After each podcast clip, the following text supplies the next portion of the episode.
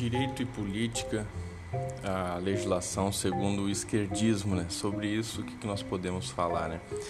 A ditadura do proletariado, o governo militar, revolução cultural, feminismo, religião, evolução histórica, né?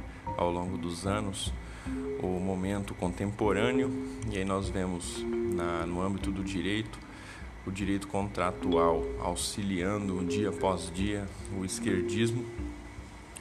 Também vemos ah, o direito e política com a legislação segundo o esquerdismo sendo desenvolvida, aplicada e publicada pela mídia, a educação globalista, religião se tornando esquerdista ou politicamente correto, a história do politicamente correto e depois fazemos o que podemos fazer a respeito da legislação, né, um esquadrinhamento sobre a legislação aplicada à mídia, à educação, à religião.